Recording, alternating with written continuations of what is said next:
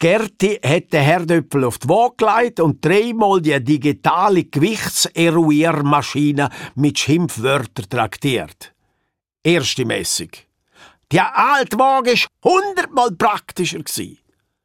Zweite Messung. Einmal 400, einmal 420. Willst du denn jetzt etwa wissen, was du anzeigen Resetting. Dritte Messung. Willst du eigentlich sagen, dass der Tömspur die grössten Herdöpfel hat, oder ist sonst noch etwas? In dem Moment ist ihrem Mann Toni nicht wirklich klar gewesen, ob sie der Waage nicht traut oder hässig auf den Herdöpfel ist. Weil der Herdöpfel, man sagt ja bei uns im Bündnerland noch gerne statt Herdöpfel Patati, ist jetzt wirklich ein Donnerskerli gewesen.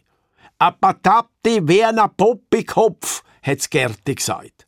Also Poppy sagt man bei uns an einem Baby, wobei Baby eben nicht mehr wirklich einheimisch ist, weil zum Beispiel im Permpi sagen sie Bebe oder im Basel-Dialekt heisst es Buschi und wenn es brüllt, sagt man das Buschi grient und im Wallis sagen sie Mami tullet.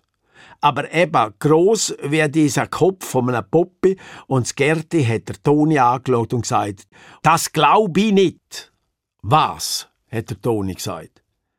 Jetzt gibt der Schäse auch noch der Geist auf. Du solltest eben nicht immer nur mit einer schimpfen.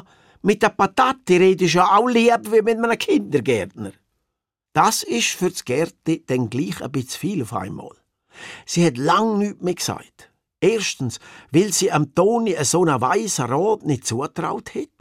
Und zweitens, weil sie sich überlegt hat, was man der Zicke von Wog einmal Positives und Liebs könnte sagen.